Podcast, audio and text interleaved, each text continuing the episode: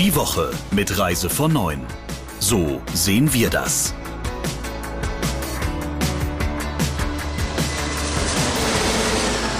Herzlich willkommen zu unserem Podcast So sehen wir das. Ich bin Sabrina Gander und bei mir sind heute zugeschaltet Thomas Hartung, der Geschäftsführer von Reise von Neun und der Chefredakteur Christian Schmicke. Erstmal Hallo an euch beide.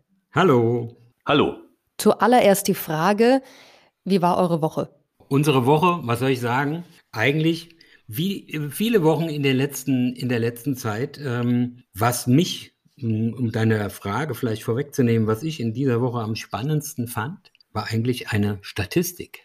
Und zwar gibt der Deutsche Reiseverband jedes Jahr ähm, Daten und Fakten zum Reisemarkt heraus. Die kommt meistens der ITB, ist diese Woche, äh, dieses Jahr auch zur ITB erschienen, ist aber ein bisschen untergegangen.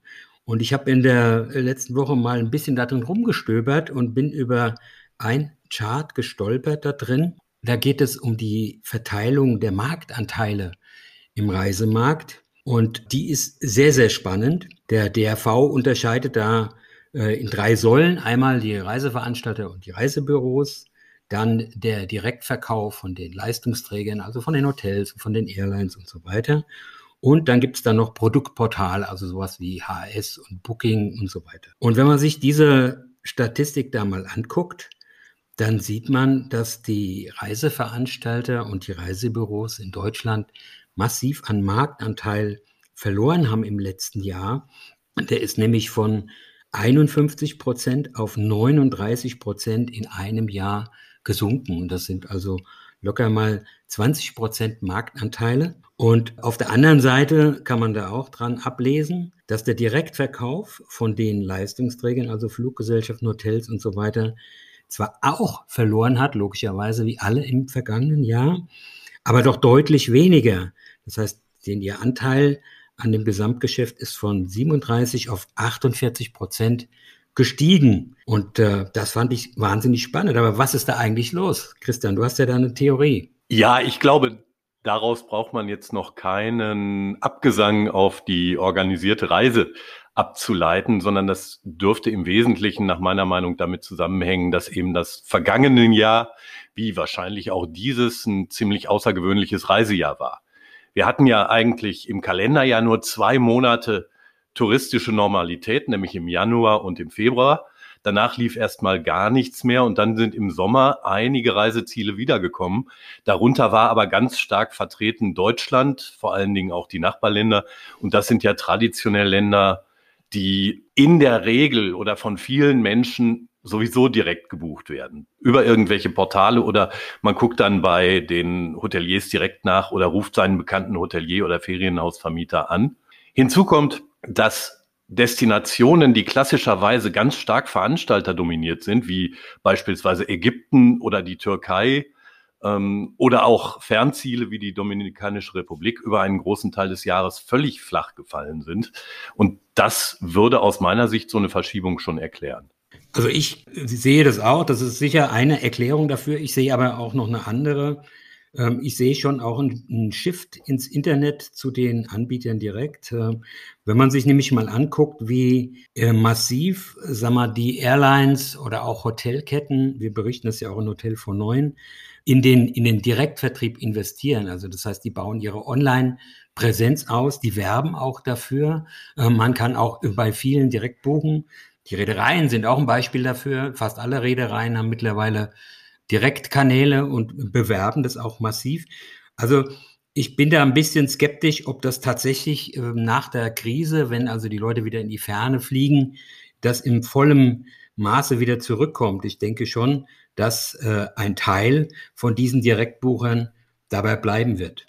Ja, das ist, das ist durchaus denkbar und es ist ja auch das erklärte Ziel äh, einer Reihe von Destinationen, sich ein Stück aus der Abhängigkeit ähm, der, der Mittler hierzulande, also der Veranstalter im Wesentlichen zu lösen und in die Direktvermarktung gegenüber der Kundschaft einzutreten. Allerdings halte ich das, wenn es jetzt aus den Zielgebieten kommt, im Moment noch für Zukunftsmusik. Ansonsten ist es aber sicher richtig, dass ähm, sich zwischen den Kanälen auch in den nächsten Jahren zunehmend weitere Verschiebungen ergeben werden. Da stimme ich dir zu.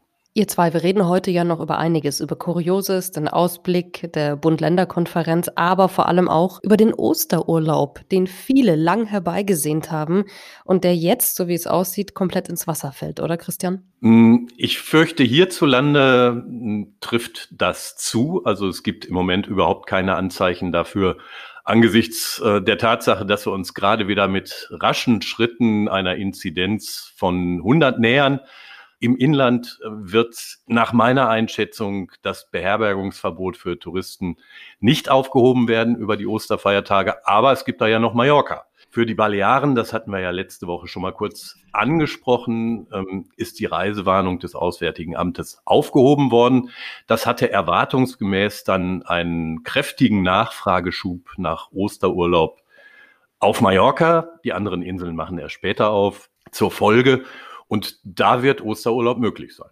Ich finde interessant, ähm, ja, wie die Diskussion da letzte Woche losgelaufen ist. Wir haben ja jetzt hier, ich habe das auch gestern Abend wieder im Fernsehen gesehen, dass die Ministerpräsidenten und immer mehr Politiker sagen, ja, das geht ja also überhaupt nicht, dass die Leute nach Mallorca fliegen, aber nicht in Deutschland Urlaub machen können. Und ich glaube auch, dass der Druck hier noch steigt. Die Branche, zum Beispiel der DEHOGA, der Hotel- und Gaststättenverband, der mischt da kräftig mit. Da äh, gibt das Zitat, das Moselufer ist sicherer als der Mallestrand. Ich habe ja großes Verständnis dafür, dass die so denken, aber es ist schlichtweg falsch. Denn wir haben auf den Balearen, ich habe mal nochmal geguckt, hatten wir am Mittwoch eine Inzidenz von 19 und äh, in Koblenz am Deutschen Eck oder in Trier waren es 58. Also es ist schlichtweg falsch, also dreimal so hoch wie auf Mallorca. Und wenn man sich andere touristische Ziele in Deutschland anguckt, selbst auf Rügen, weil ja immer wenig ist, da sind wir bei 45. Und wenn wir dann aber in den Harz gehen, sind wir schon bei 139 und bei, im Ostallgäu bei 100, fast 150.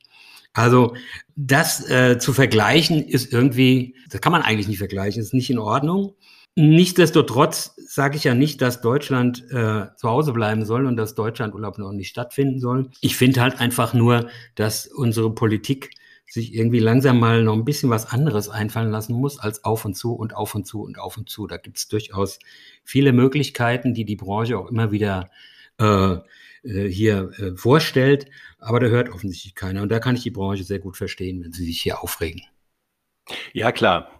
Es klingt vielleicht ein bisschen zynisch, aber das, was wir auf Mallorca in den nächsten Wochen erleben werden, hat natürlich auch so ein bisschen den Charakter eines Feldversuchs. Denn Diejenigen, die da jetzt anreisen, in der Tat, wie Thomas schon sagte, aus ähm, Gebieten mit einer deutlich höheren Inzidenz als auf den Inseln selber, die kommen im Wesentlichen aus Deutschland. Es werden noch Schweizer dabei sein. Für Österreich äh, oder in Österreich gilt für die Balearen nach wie vor eine Reisewarnung. Und die Briten dürfen ja auch noch nicht raus. Insofern wird das Gros der Menschen, die da über die Osterfeiertage aus dem Ausland nach Mallorca reisen, Deutsche sein. Und ähm, auf den Inseln, das war schon spürbar. Da gibt's natürlich auf der einen Seite einen großen Jubel, dass jetzt überhaupt ein bisschen wieder was läuft. Aber es wachsen natürlich gleichzeitig die Sorgenfalten darüber, dass möglicherweise damit tatsächlich wieder neue Corona-Fälle trotz Tests und all dem auf die Insel importiert werden können. Nichtsdestotrotz, am Ende des Tages wird es so sein, dass, dass man nach den Osterferien sehen kann, wie sich tatsächlich das Geschehen jetzt auf der Insel unter dem Einfluss des Tourismus entwickelt hat. Denn die Reisebranche hat ja immer darauf bestanden und gesagt, dass es völlig gefahrlos sei, organisiert Menschen in die Hotellerie mit allen gebotenen Vorsichtsmaßnahmen zu schicken und auch wieder zurückzubringen. Und das wird sich jetzt in den nächsten Wochen zeigen, ob das so ist. Könnte natürlich auch ähm, der Schuss nach hinten losgehen, oder? Natürlich, das kann in die eine wie auch in die andere Richtung gehen. Wobei die Inselpolitiker auf Mallorca befürchten interessanterweise in stärkerem Maße, dass durch die Osterfeiertage und familiäre Zusammenkünfte in den Ostern, Osterfeiertagen ähm, das Inzidenzgeschehen dort wieder steigt, als durch die Touristen. Das sagen sie. Wie es am Ende sein wird, werden wir sehen. Die Frage ist, wie kann man das auseinanderklamüsern am Ende? Ne? Woher dann wirklich eine Übertragung stattfindet von einem deutschen Touristen oder von einer mallorquinischen Familienfeier. Ich glaube, das ist ein ganz großes Problem.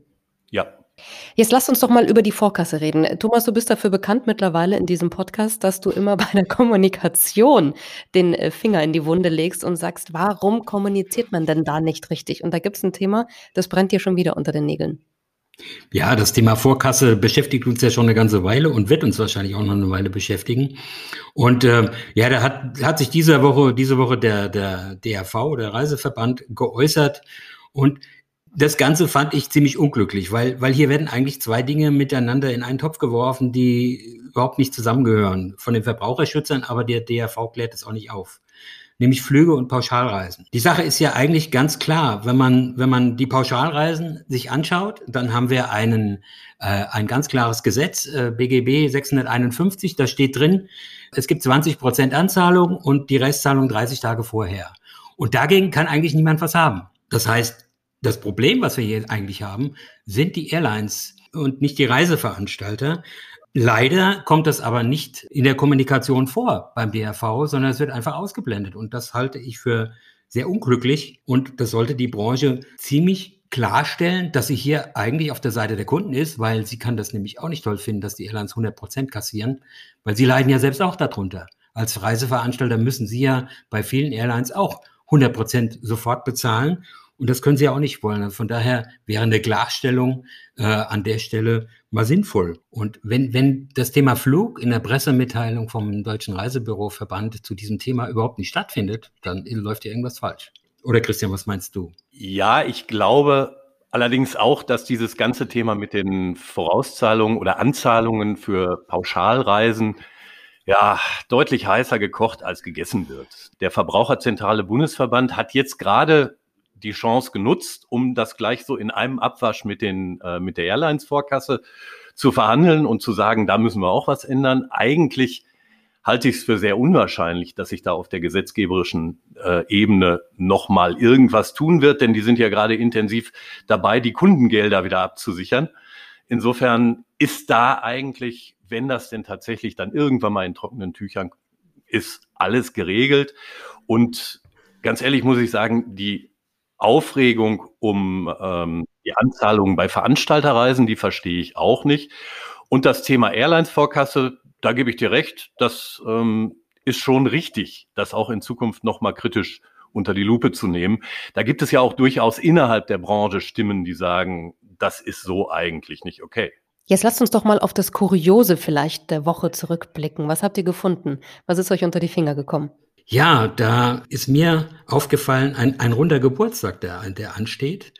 Nämlich der Michael O'Leary, das Großmaul und Chef von Ryanair, der wird nämlich am Samstag 60. Über 20 Jahre hat er Sprüche geklopft und äh, ich habe mal eine, eine kleine Auswahl zusammengestellt. Über Stehplätze im Flugzeug. Wieso soll das ein Scherz sein? Im Zug und in der U-Bahn dürfen Leute auch stehen. Bei uns werden alle Sicherheitsgurte und Haltegriffe bekommen über den Ausbau von den Bordtoiletten.